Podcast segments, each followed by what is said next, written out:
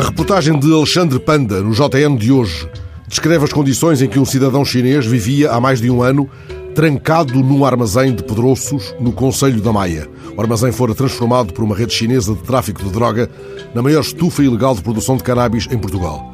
A reportagem do JN conta que o homem foi mantido fechado no armazém, onde comia e dormia sem ver a luz do dia.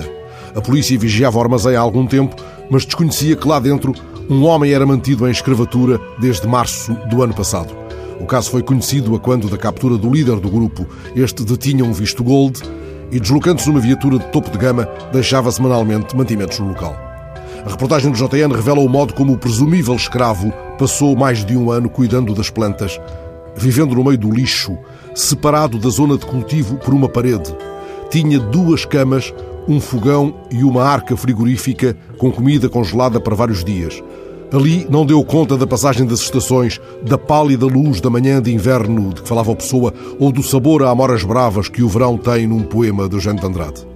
Mais de um ano sem ver a luz do dia, a luz mais que pura de que falava Sofia, ou a luz do sol aceso ou apagado que pousa nos olhos do negrilho num poema do Tórga.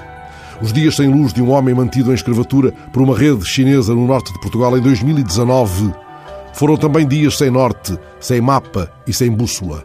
A reportagem do JN conta que o homem julgava viver algures em Espanha, na zona de Madrid. Qual terá sido a última cidade em que ele caminhou livremente pelas ruas? Que tarefas teve de cumprir nessa outra cidade em que lhe foi dado porventura ver a luz do dia? Que verso desenhou no labirinto das ruas o seu olhar? Terá ele chegado com palavras suas, mal iluminadas na estufa de pedroços, à constatação de Rilke de que, para conseguir um verso, é preciso ver muitas cidades, pessoas e coisas. É preciso conhecer os animais.